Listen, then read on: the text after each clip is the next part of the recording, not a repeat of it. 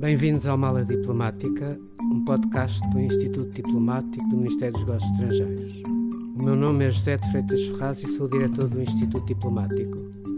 Neste espaço vamos conversar com diplomatas e outras pessoas ligadas à política externa para conhecer melhor tanto as suas experiências de vida como diversos temas da política internacional. Neste episódio de Mala Diplomática, vamos falar da carreira diplomática, do papel das mulheres na política externa portuguesa e o que motiva hoje um jovem a concorrer à carreira diplomática e quais os principais desafios. Chama a atenção que há cerca de cinco dias encerrou-se o período de apresentação das candidaturas para o próximo concurso de editos de embaixada, cujas provas devem ter lugar e devem se iniciar já em março. Relativamente ao último concurso decorreu em 2022, tivemos um aumento de 43% dos candidatos. Isso significa que teremos cerca de 2 mil candidatos para 31 vagas.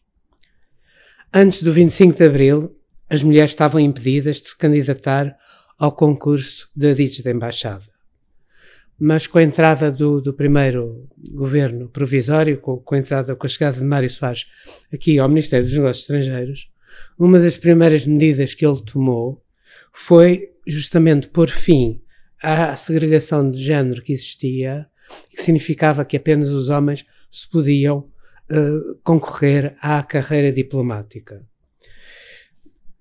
Mas mesmo assim, hoje, quase 50 anos depois, ou mesmo 50 anos depois, permanecem assimetrias grandes entre o número de homens e mulheres na carreira, com rácio de dois homens para cada mulher, uh, e isto, em termos de, de este rácio é desde 75 até agora. Mas nós temos verificado, ultimamente, que essas diferenças entre o número de homens e de mulheres têm aumentado. O mundo em 2024 é totalmente diferente de, do, do mundo em 1974.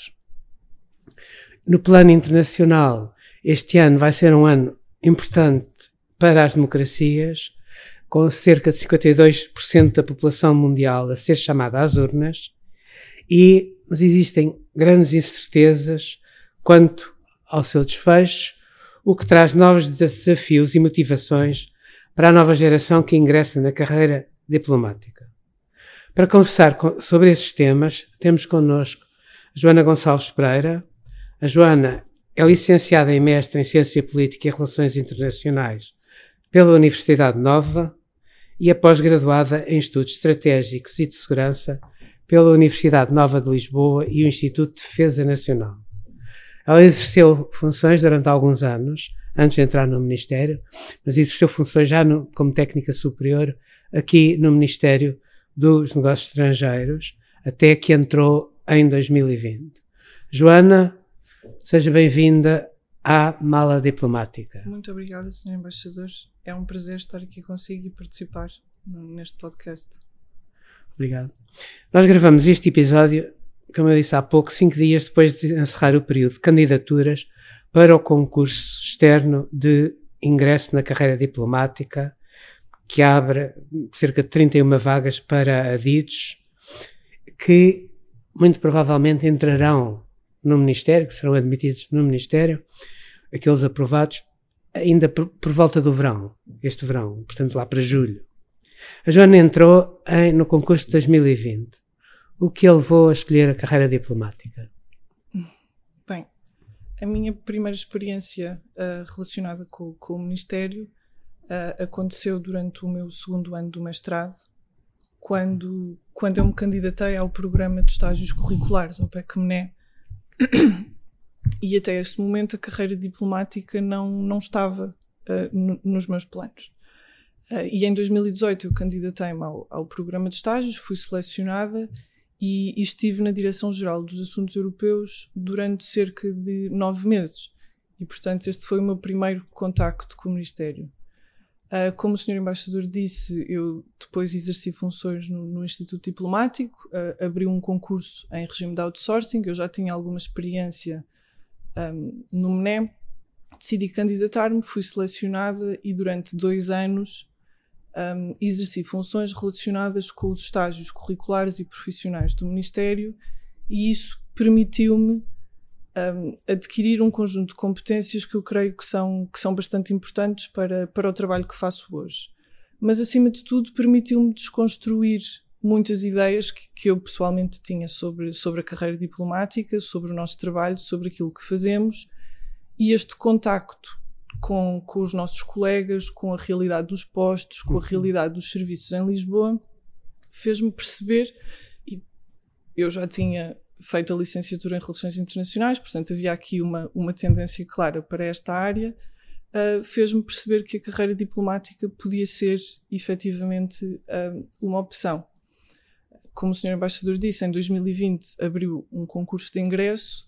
Uh, nós estávamos em pandemia, não, não é preciso relembrar as circunstâncias em que, em que vivíamos, e portanto eu estava em teletrabalho, estava em casa, houve uma facilidade para conciliar uh, as horas de estudo, que, são muitas, e para aqueles que se candidatam agora e que vão passar agora por este processo, não minimizem, uh, é, é, preciso mesmo muito trabalho, uh, é um concurso difícil, e portanto o, o, timing do concurso foi, foi perfeito na minha situação e, e foi por isso que me candidatei em, em 2020. Uhum. Mas já passaram três anos desde que entrou e, e considera que, digamos, aquilo que faz correspondeu às expectativas que tinha quando concorreu e em que áreas é que tem trabalhado?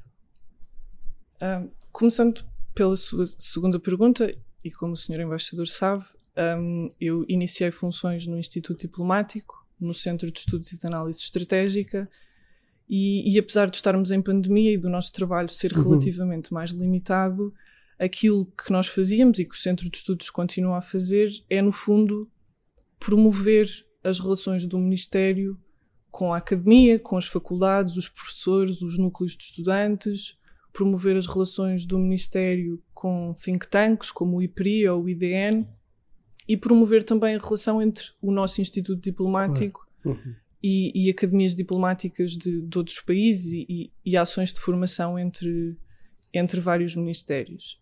E, portanto, o trabalho no centro de estudos acaba por ser um trabalho muito virado para o exterior.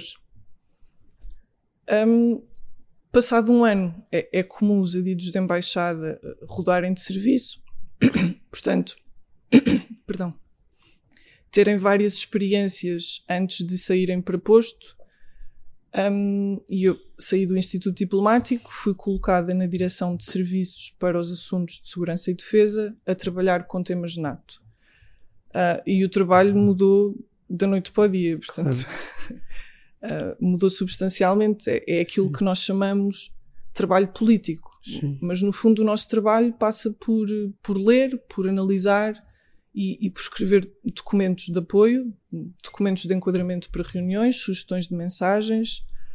Um, passa também muito por uh, escrevermos linhas de orientações para os nossos colegas que estão em Bruxelas, portanto, para apoiar a tomada de decisão e as reuniões em que eles participam. E, portanto, respondendo à sua primeira pergunta, eu creio que nunca corresponde exatamente às nossas expectativas. Uhum porque só depois de entrarmos na carreira diplomática é que percebemos realmente a, a panóplia de funções que somos chamados a desempenhar e, e, e, são muitas. Sim, mas é um, é um pouco uma carreira que é um, a antítese da rotina, não é? Joana? Sim, sim, completamente. Todos uhum. os dias são, são diferentes no nosso uhum. trabalho. E das experiências que teve até agora, há alguma que gostaria de destacar? Três anos ainda é pouco, pouco tempo, sim. Mas, mas sim, há algumas experiências que, que creio que já, que já, vão ficar marcadas um, neste serviço onde estou. Um, nós acompanhamos e, e, eu pude participar, ainda que à distância, ainda que, que em Lisboa, um, na negociação do último Conselho Estratégico da NATO. E é um tema que eu, que eu gosto pessoalmente e, e portanto, creio, creio que sim, que, que me vai marcar. Nós acompanhamos as negociações. Um, aqui a partir de Lisboa um, foi um trabalho muito intenso, foi um trabalho que durou muitos meses. Nós, em paralelo, estávamos também a preparar a Cimeira de Madrid, uhum. a primeira Cimeira formal depois da, da invasão em larga escala da Ucrânia. Um, e foi também a primeira vez que eu consegui assistir a um processo de negociação multilateral. Portanto, sim, acho que, que vai marcar. A partir deste ano, tem a possibilidade já de concorrer para poder ser colocada no estrangeiro e na realidade esse processo já se iniciou das Sim. colocações para este ano Sim. e da abertura dos postos eh, e vai provavelmente culminar agora no final de, de fevereiro. E como encara viver e trabalhar fora de Portugal em representação do país? Como é que vê isso? Já viveu fora de Portugal anteriormente? Sim, eu fiz Erasmus durante a licenciatura, estive seis meses em Varsóvia um, e eu acho que, que, acima de tudo, é muito natural no nosso hum. trabalho. Portanto, eu diria que, que, todos nós encaramos isto com muita naturalidade. Um, faz parte da nossa carreira sermos colocados no estrangeiro e eu acho que continua a ser um dos fatores mais atrativos do nosso trabalho. E o senhor embaixador falou em 2 mil candidatos Sim. Eu creio que se lhes perguntarmos, a maior parte deles dirá que este é sem dúvida um aspecto que, que destacam da carreira diplomática. Um, nós já estamos aqui há, há três anos no Ministério, apesar de não ser muito tempo, já conseguimos recolher um conjunto de experiências e de conselhos dos nossos colegas mais velhos. E apesar de ainda não termos passado por este processo, eu acho que já temos uma ideia um, daquilo que é esperado de nós e daquilo que, que, somos chamados a fazer. Mas uma coisa que eu queria dizer é que, para além disso, no estrangeiro, quando se está num posto no estrangeiro, digamos, a, a, aquilo que se faz do ponto de vista profissional é normalmente muito diversificado e bastante mais interessante e, e, bastante mais interessante do ponto de vista pessoal. Sim. E, e portanto isso é um ponto também importante. Sim. O trabalho no estrangeiro é, em regra, bastante mais uh, motivante do que, do que o trabalho em Lisboa, que tende a ser mais, mais rotineiro. Uh, como eu disse no princípio, e toda a gente sabe, há cerca de 50 anos a carreira era exclusiva a homens, mas a assimetria na carreira mantém-se até hoje apesar das mulheres terem entrado, obviamente, depois de 75. Considera que existem na carreira diplomática desafios acrescidos para uma mulher em comparação com um homem? É mais difícil para uma mulher, digamos, assumir e ingressar nesta carreira? Qual é a sua opinião?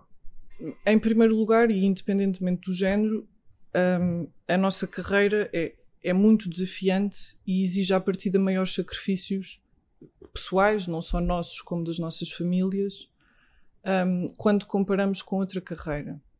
E esses desafios são iguais para homens e para mulheres.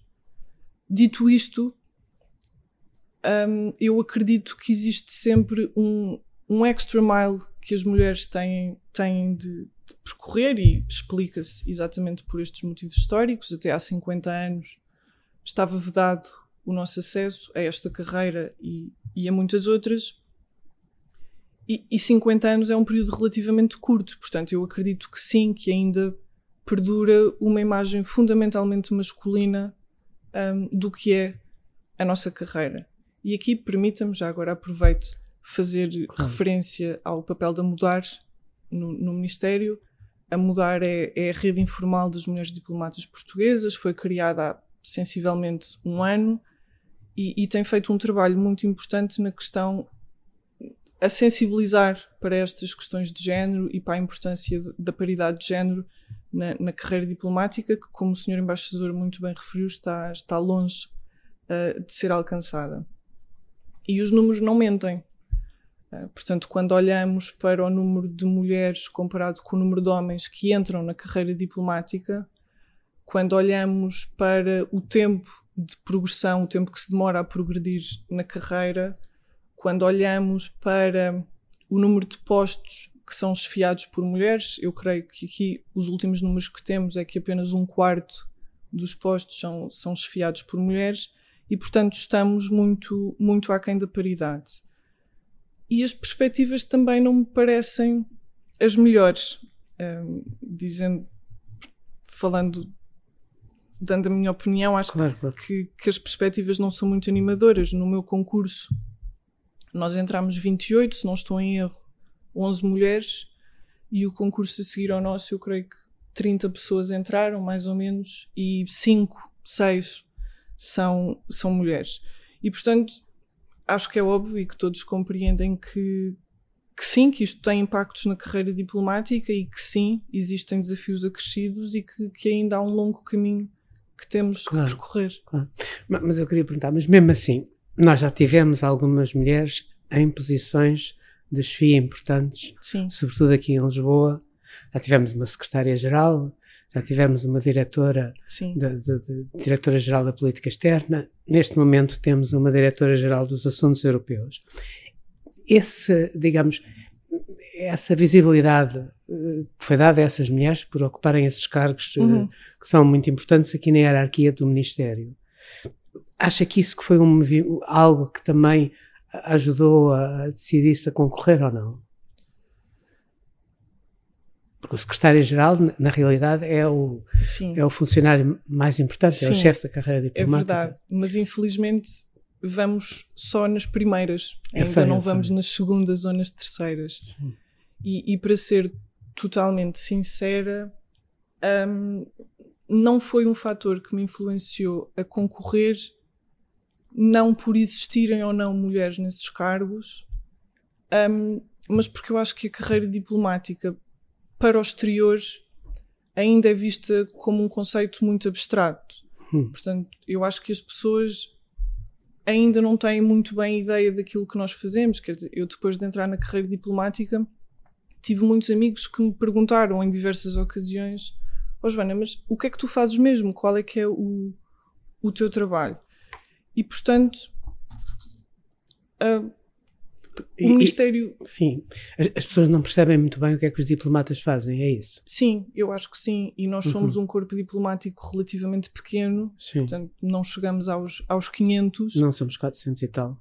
Exatamente, e, e, e, somos muitas vezes acusados da falta de, de transparência e de sermos muito fechados, e portanto eu acho que ainda não existe essa compreensão uh, lá fora daquilo uhum. que nós fazemos. Dito isto, eu acho que se começam a desconstruir estas ideias. Por exemplo, na Universidade Nova, eu infelizmente não estudei antes desta altura, mas a Faculdade de Ciências Sociais e Humanas abriu, uns anos depois de eu terminar o curso, a cadeira de prática diplomática, que foi lecionada, um, era lecionada por diplomatas portugueses hum. e que durante vários semestres foi lecionada por diferentes mulheres, embaixadoras, ainda não embaixadoras, e eu acho que que isto também é, é um passo no caminho claro, certo de claro. abrirmos o Ministério e de um dia o Sr. Embaixador perguntar uhum. a jovens diplomatas Sim. e elas lhe darem uma resposta diferente, diferente da minha. Claro, claro. Mas isso pode também ter a ver, digamos, com o papel tradicional da mulher na, na família e, e, e, a, e, a, responsabilidade desigual que normalmente eh, as coisas vão mudando, mas não mudam assim tão depressa. Mas a responsabilidade eh, desigual que as mulheres têm relativamente à educação das crianças a, a, e, esse tipo de, de tarefas. Não é isso, isso pode ser também um, um, dos motivos, ou não? Sim, sem dúvida. Um, como eu disse há pouco, é uma carreira muito exigente em termos pessoais e familiares. Um, e às mulheres é sempre exigido, lá está, aquele extra mile que eu, que eu falava há pouco um, nós pensarmos, por exemplo, em, em, constituir família, em engravidar, temos sempre de ter em conta uh, esses aspectos relacionados com a maternidade, com o apoio à família.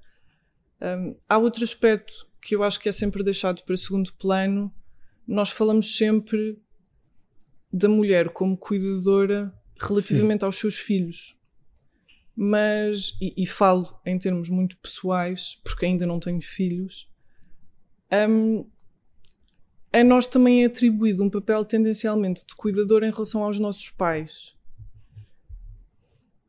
E eu acho que para nós que passamos muitos anos no estrangeiro, este será um dos maiores desafios que nós temos a, a enfrentar, que é o papel claro. que, é, que nos é uhum. é socialmente imposto, no fundo, uhum. de cuidadoras dos, dos nossos pais. Hoje, 50 anos depois do 25 de Abril, o mundo que nos rodeia é um mundo bastante diferente do, do, do mundo de, de então. Do seu ponto de vista, quais são as maiores diferenças? Como é que vê Bem, esta evolução? Nós podíamos estar aqui eu sei, eu um sei. episódio ou dois só a falar destas diferenças.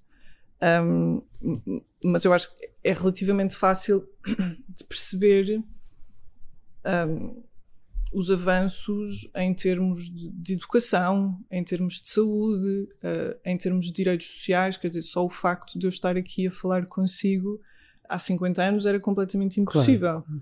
Claro. Um, muitos avanços em termos de liberdade de expressão, de, de liberdade de associação e, e portanto, parece-me bastante claro que o país mudou completamente. E se falarmos um, em Portugal e se falarmos na perspectiva da política externa e do papel que ocupamos no mundo, um, é ainda mais gritante esta mudança. Portanto, o fim da política colonial, alguns anos mais tarde a criação da CPLP, na década de 80 a adesão de Portugal à então CEE, a livre circulação no espaço europeu, a moeda única, quer dizer, nós podíamos estar aqui claro, horas claro, claro. a falar de, das diferenças que uhum. existem, mas eu creio que se tivermos de reduzir isto a uma, a uma expressão, a diferença maior será, entre aspas, a distância a que nós vivemos do mundo. Um, tem coisas boas, tem, tem coisas menos boas. E, um, e, sim, mas há também, digamos, um tema que se pode suscitar, que é o seguinte: com o 25 de Abril em Portugal, abriram-se numa série de países, e não, e não só na, na, Europa, mas também fora da Europa, um processo de democratização. O número de democracias aumentou muito. Sim. E hoje, digamos, olhando à volta, nós vemos que estamos a entrar, digamos, e a fazer face, provavelmente, nas próximas décadas, a um mundo bastante mais complexo e, e, e, em que as democracias vão ter mais dificuldades. Sim, sem dúvida. Sem dúvida. Pensamos nos últimos 50 anos e, e, as mudanças agora dão-se a um ritmo muito mais rápido. Portanto, como é que serão os próximos 50 e, e em que direção é que iremos nos Tal próximos qual. 50? Tal e qual. Os mais jovens têm tendência a militar e a defender causas em prol do bem comum. Quais são as suas causas? Bem, eu acho que, que acima de tudo, e aqui não entrando em considerações teóricas sobre Sim, o claro, conceito claro. de bem comum, eu acho que, que o bem comum passa acima de tudo pelo respeito, pela integridade e pela garantia de direitos fundamentais para todos. Uh, e estes direitos fundamentais, sejam sociais, sejam económicos, sejam políticos, no seguimento daquilo que falávamos, andam, andam de mãos dadas com o funcionamento da democracia. E, portanto, eu acho que, que as causas que variam com o tempo e variam com a situação, na minha opinião, uh, a principal neste momento será garantir um envolvimento de todos, mas principalmente dos mais novos, Acho que os jovens aqui têm um papel muito importante nestes processos que dizem respeito à nossa vida política e nas eleições que, que teremos este, este ano. Eu acho que, que no, durante a nossa conversa, a certa altura, referiu eh, a necessidade daqueles que agora estão a concorrer, que já, já apresentaram a candidatura, Sim. se prepararem devidamente para o concurso. Sim.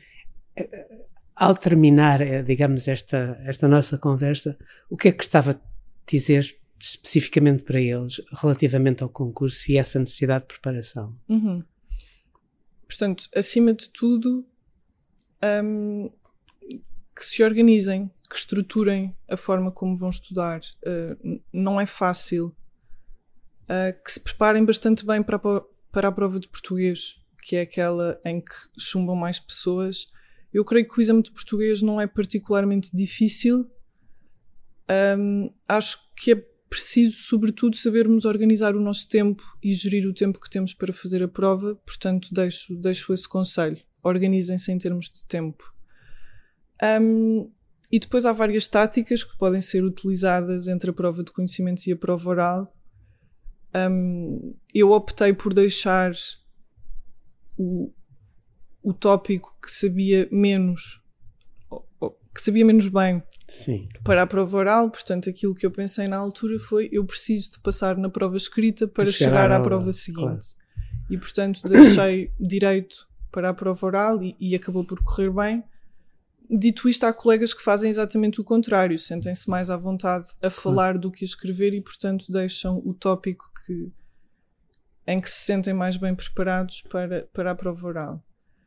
Ah, e para a entrevista, preparem-se muito bem, estejam atentos à atualidade, ah, procurem ler, procurem informar-se e, e é isso.